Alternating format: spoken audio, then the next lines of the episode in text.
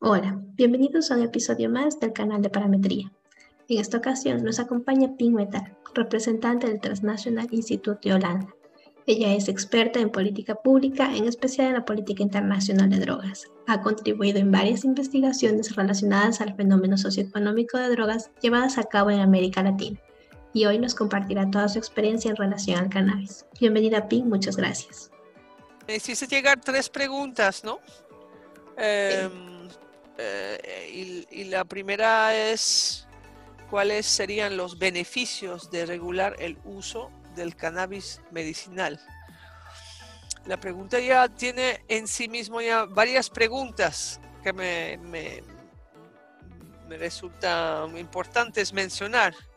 En primer lugar, hablas de regular el uso medicinal, que es una parte nomás del conjunto ¿no? que se necesita para regular una medicina, porque de dónde viene, quién la produce, cuáles son las reglas de producción, de control, etcétera, etcétera.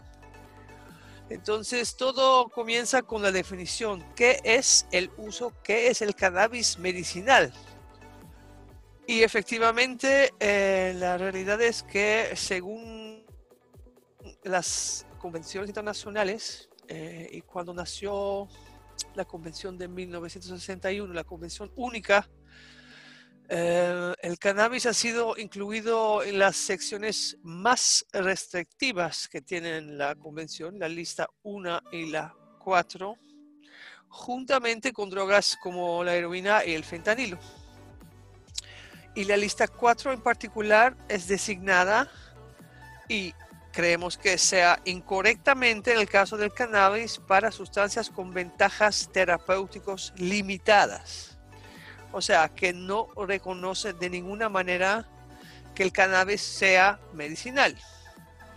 Ahora bien, en los últimos años esto ha ido cambiando. La comunidad internacional se sintió obligado a reconocer ciertas ventajas terapéuticas del cannabis y eh, la OMS eh, preparó un informe que aproximadamente eh, los primeros días de diciembre se va a votar en la Comisión de Estupefacientes. Em, hemos estado siguiendo de cerca mucho, mucho de los debates y hemos criticado y, visto, estudiado las recomendaciones y los debates a, raíz de las recomendaciones.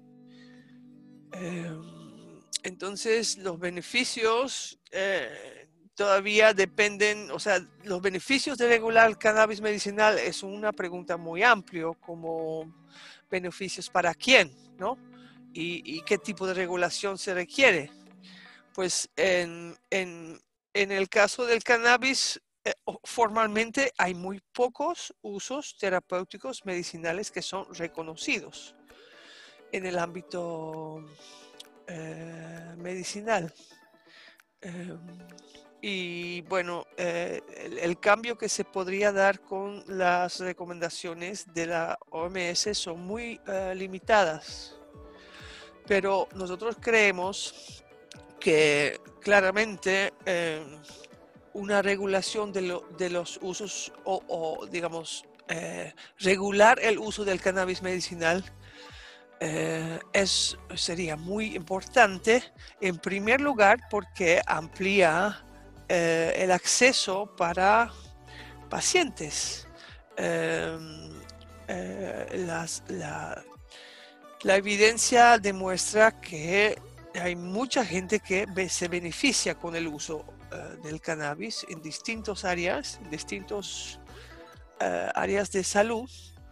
Y, claro, una un regulación también implica que se abre el conocimiento con más investigaciones al respecto, ¿no? Y podría mejorar los usos medicinales para los pacientes que en la actualidad están basados más en, eh, en, en prácticas bueno, si quieres, folclóricos o, populares em, desde miles de años, o sea que no es poco tampoco.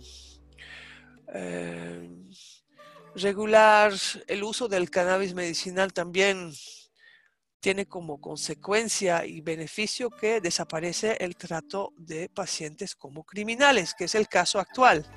Gente que se siente bien con el uso del cannabis eh, en distintas formas y, distintas formas de aplicación y distintos dosis y distintas variedades, en la actualidad son tratados como criminales.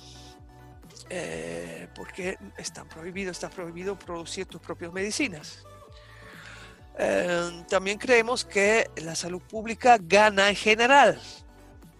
Hay, hay, usos, mm, hay una, podría reducir también la dependencia de fármacos, porque la particularidad del cannabis es que es una medicina integral y es personalizada. Para cada persona hay distintas dosis y distintas eh, em, concentraciones que podrían aplicarse, porque todos nuestros cuerpos son distintos y no hay una sola medicina y como sabes los fármacos que estamos usando están designados en un uso eh, a un solo concepto y no, ah, no a la medicina general eh, integrada y personalizada. Ahora bien, este, para alguna gente eh, es una pregunta ridícula porque el cannabis en sí es medicinal. Para muchas personas y pueblos y comunidades desde miles y miles de años, el cannabis es considerado como medicina, punto. Y no hay discusión el mismo, la misma planta, la flor de la planta que se, que se consuma, que se fuma, que se usa para hacer aceite, lo que sea, se aplica desde, desde miles de años en distintos lugares del mundo que simplemente no se viene reflejado en las convenciones internacionales de drogas, que no reconoce estos usos. Em, lastimosamente las recomendaciones de la OMS tampoco eh, eh, prevén esta posibilidad y más bien lo hacen más difícil para los países de regular estos, tipos estos tipos de usos folclóricos o, populares que, que, no son eh, medicinas en el sentido farmacéutico.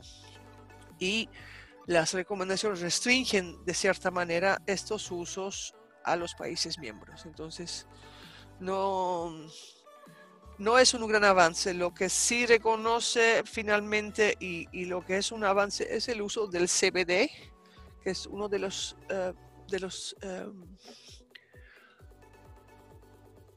uno de los em, ingredientes más importantes del cannabis, juntamente al THC, el CBD es el, principio activo de la planta, que según las recomendaciones del CBD de la OMS sí se podría eh, comercializar y usar eh, con más libertad y esto ya se, ve reflejado en, el mercado mundial. Actualmente en todo el mundo casi se puede conseguir el CBD, el aceite de CBD y, su, su, uso tiene mucho menos restricciones. También eh, y esa parte, pero es la, es la sustancia que no es psicoactiva, no cambia la percepción de la persona que lo usa. El CBD tiene, tiene efectos psicoactivas también, pero no cambia la percepción. Entonces, eh, pues la, mejor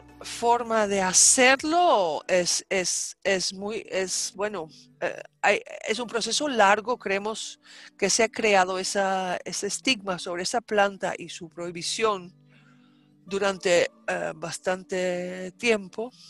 Eh,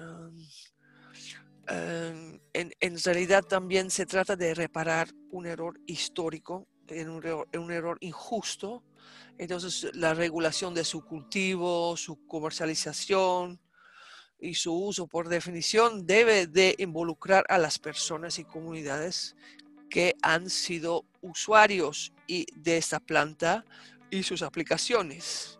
Hay mucho conocimiento existente y cualquier regulación debería tomar en cuenta lo que ya se sabe. Y reconocer lo medicinal eh, no es por definición que medicinal no es por definición un producto farmacéutico. Hay muchos usos eh, que no son estrictamente farmacéuticos que sí se podría considerar medicinal. Eh, hay mucha gente que lo usa recreativamente, como, como es la otra categoría que no se considera en la mayoría de los casos, aunque hay cada vez más países en el mundo que sí permiten también el uso y el cultivo para uso personal. Eh, eh, pero igual en este, en este ámbito hay muchas personas que lo utilizan, para, por ejemplo, para relajarse. Es, un, es una forma de relajarse que también se podría ver como medicinal. Em, lo que pasa es que esta planta también es un poco, es, es tan poderosa que, que, también hace, podría hacer innecesaria el uso de otras medicinas, ¿no? Entonces, de, estas, de esta manera es una amenaza para la industria farmacéutica también. Pero bueno, eh, la mejor forma de hacerlo es, es, es tomar el conocimiento existente en, en, tiempo, abrir el ámbito de la, de la, de la investigación. Claramente es una planta prohibida ha sido prohibida por mucho tiempo y los estudios recién hace, bueno, no se, ha, no se ha podido hacer muchos estudios sobre sus efectos medicinales y todavía no se sabe mucho de esa planta. Entonces cada vez hay más evidencias sobre sus aplicaciones posibles eh, en el campo medicinal. Entonces eso es, es, es un, una parte muy eh, fundamental para la regulación que se puede hacer más investigaciones sobre sus usos medicinales. Y bueno, que sea una regulación completa, pues es como regular, ya, cómo se regula el mercado de los tomates, es, como hay que ver desde la toxicidad, del, uso de los químicos, de el control de calidad, eh, hay, un, gran número de, reglamentos que hay que, hay que hacer para, que, eh, para definir cómo eh, esa planta podría ser eh, a un uso público beneficioso. ¿no? y claro, depende también dónde estás, en qué país estás, qué clima vives. No, no será posible para todos los países del mundo de cultivar en el aire libre y en otros países sí. Entonces eso tiene todos, todo tiene sus consecuencias y la regulación tiene que contemplar, eh, bueno, eh, un acceso a, como medicina al público en general. Eso es lo más, lo más importante, creo. Bueno, este, la, la siguiente pregunta era cómo regular el mercado para, para permitir que los pequeños y grandes productores participan en la industria del cannabis ahora medicinal, porque, mm, bueno, para nosotros estos son pasos en una cierta dirección que creemos que muchos más países van a regular el cannabis en su totalidad. Como sabes, ya hay varios países que lo hicieron. Uruguay fue el primer país y eh, ahora con Canadá y con eh, varios estados con las últimas elecciones en Estados Unidos, cuatro estados más en Estados Unidos. Ah, lo han adoptado también. Han adoptado también una regulación del uso recreativo o el uso personal o el uso lúdico, como lo quieres llamar. Entonces es una tendencia que creamos que va a seguir. Entonces, eh, regular el mercado para permitir eh, la participación de productores pequeños eh, en este caso. Sí, bueno, en, en, en, nosotros trabajamos mucho ese tema porque, como te expliqué, eh, eh, con esta nueva industria emergente que, que, ha surgido a raíz de la legalización o la regulación en varios países, ahora por como en el Ecuador, pero hace muy poco en México también salió finalmente la, la ley que regula el cannabis en este país, Em, lo que vemos es que la tendencia es más permitir el acceso para grandes productores y no tanto para pequeños. Y eh, uno de los áreas que a nosotros nos dedicamos es ver formas de un comercio justo, ¿no? de, incluir a, los, a las comunidades que llevan muchos años produciendo cannabis para un mercado ilegal y ahora eh, que se abre el mercado legal, eh, deberían tener acceso a este mercado con preferencia, estas comunidades. Bueno, hay, hay, hay una serie de, de, condiciones a las cuales tiene que, bueno, debería, debería condicionar este, este, este acceso, obviamente incluir a los productores tradicionales en primer lugar en el diseño de la ley.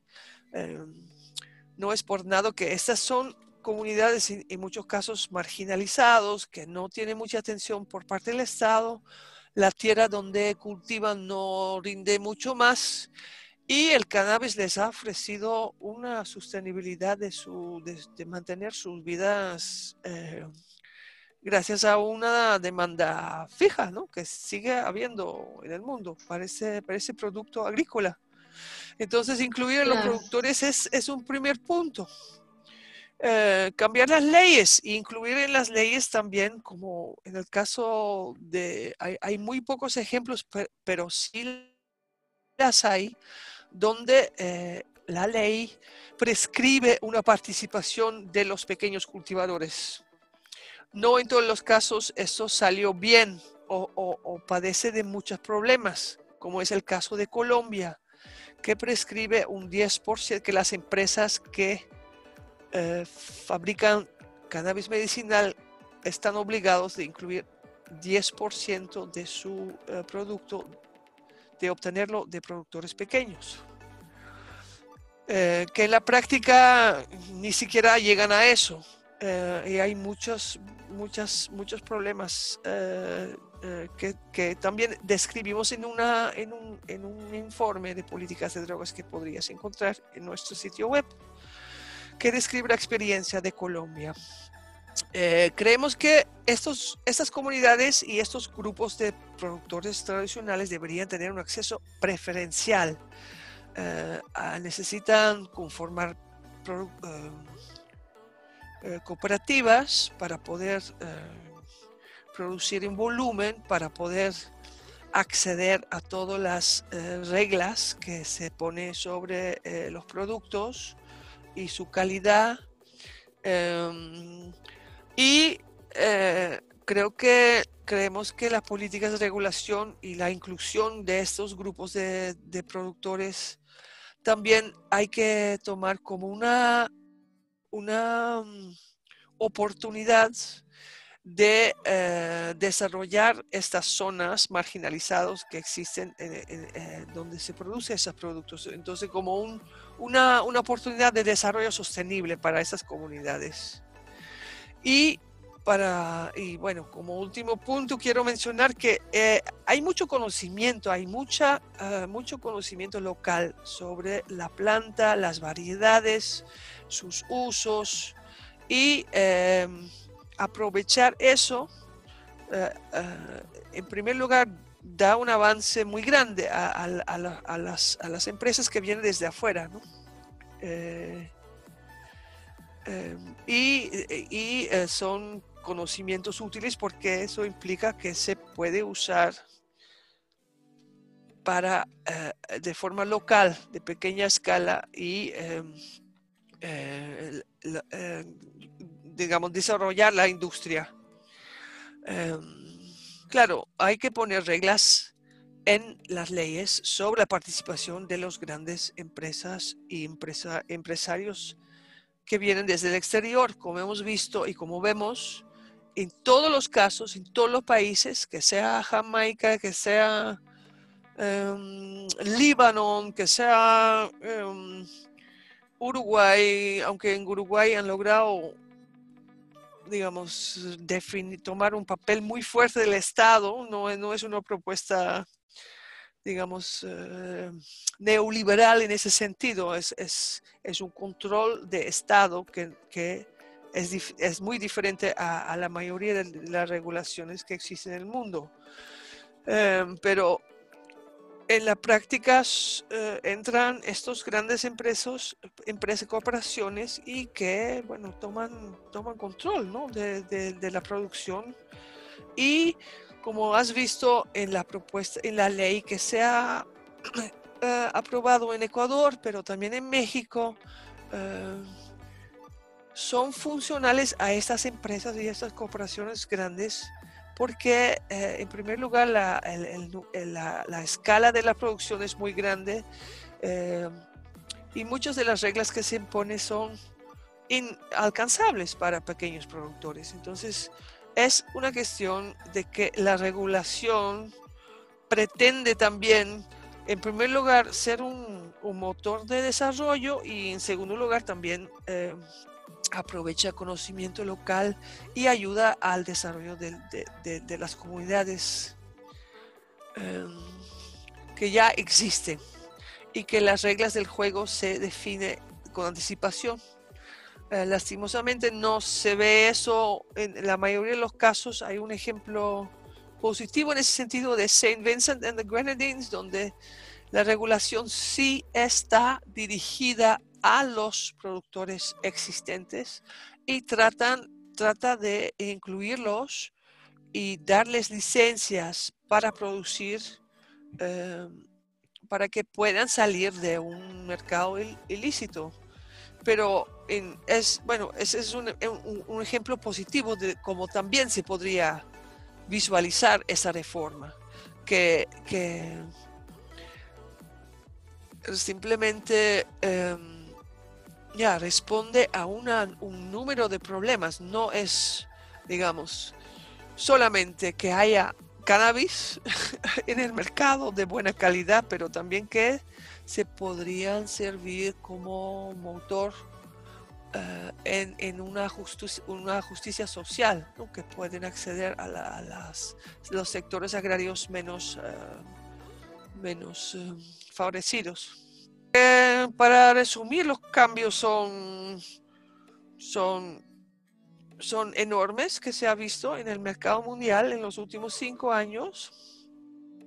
No solamente en el medicinal, pero también en los usos no medicinales y eh, parecen traer un amplio rango de beneficios en términos de salud y derechos humanos, porque no mencioné el término, pero claro, ahí donde me refiero al respecto al respecto para las comunidades tradicionales también ahí están involucrados los derechos humanos y la forma en que fueron vulnerados y violados durante las últimas décadas bajo el nombre de la guerra a las drogas. Em, Em, claro, eh, nos preocupa eh, ciertas dinámicas ¿no? en este mercado y entonces son particularmente las actividades de las compañías de cannabis con ánimo de lucro del norte, del norte global, de Canadá, de Holanda, de Inglaterra. Y em, hay una amenaza clara de exclusión de los agricultores marginalizados de pequeña escala. Y entonces ahí es donde creo que cualquier cambio debería prepararse para incluir a los países, a, los, a las comunidades de, y, los, los, productores eh, de pequeña escala em, y evitar su marginalización otra vez. Em, hay muchas barreras para su ingreso, pero sí hay formas de desarrollar un modelo de comercio más justo, que está construido en torno de una aproximación basado en los derechos, inclusividad y medioambientalmente sostenible. Y creemos que esto es un, un modelo promisorio, eh, o, sea, prometedora eh, hacia adelante para el futuro. Em, pues eh, se requiere un, trato distinto, ¿no? Eh, y, un rango de marcos interconectados de productores, estándares de calidad, consumidores y usuarios finales, mercado, finanzas y político de comercio. Es un conjunto, no es solamente cuestión de hacer aprobar por el Parlamento Nacional un reglamento que dice, ay, ahora tenemos cannabis medicinal legal. El caso de Ecuador es el, el, peor caso de los casos que conozco porque se, se no se permite, se trata simplemente de un, cannabis que eh, es, es, para usos industriales y ni siquiera sean y podrían ser para la producción de CBD, que, ya hay muchísimos países que están haciendo lo mismo, o sea, ahí va a haber o sea, mucha competición, no es un niche que, que, podría Ecuador jugar un papel grande. Claro, las empresas, eh, corporaciones multinacionales que entran a, Ecuador para utilizar sus, sus, lindas tierras y sus buenas tierras para producir un montón de hemp. Em, bueno, esto no podría, podría beneficiar más a ellos y, quizás un poquito al Estado, pero no sé en qué medida podría, podría favorecer a la población del Ecuador, a la población enferma que, necesita medicina y, no, no, se beneficia de ninguna manera de ese tipo de inversiones. ¿no? Gracias, Pim, por haber participado con nosotros. Esperamos tenerte de vuelta muy pronto. Les invitamos a todos a que puedan visitar la página del Transnational Institute y así podrán tener más información sobre la política de drogas, al igual que la página de parametría donde tendremos nuestras más recientes investigaciones.